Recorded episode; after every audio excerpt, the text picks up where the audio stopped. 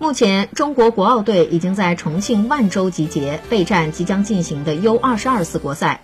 他们将分别对阵约旦、印尼、沙特三支 U22 国家队。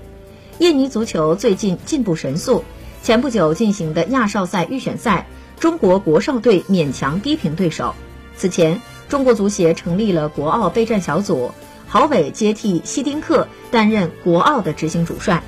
在本期集训开始前。二零二零年 U 二十三亚洲杯抽签结果已经揭晓，中国国奥队与乌兹别克斯坦、韩国、伊朗分在同一个小组，晋级形势不容乐观。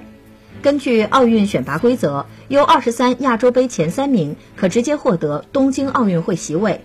对此，郝伟表示：“我们的最终目标是 U 二十三亚洲杯，这次万州四国赛是一个很好的锻炼机会。”无论分组怎样困难，国奥都会全力以赴。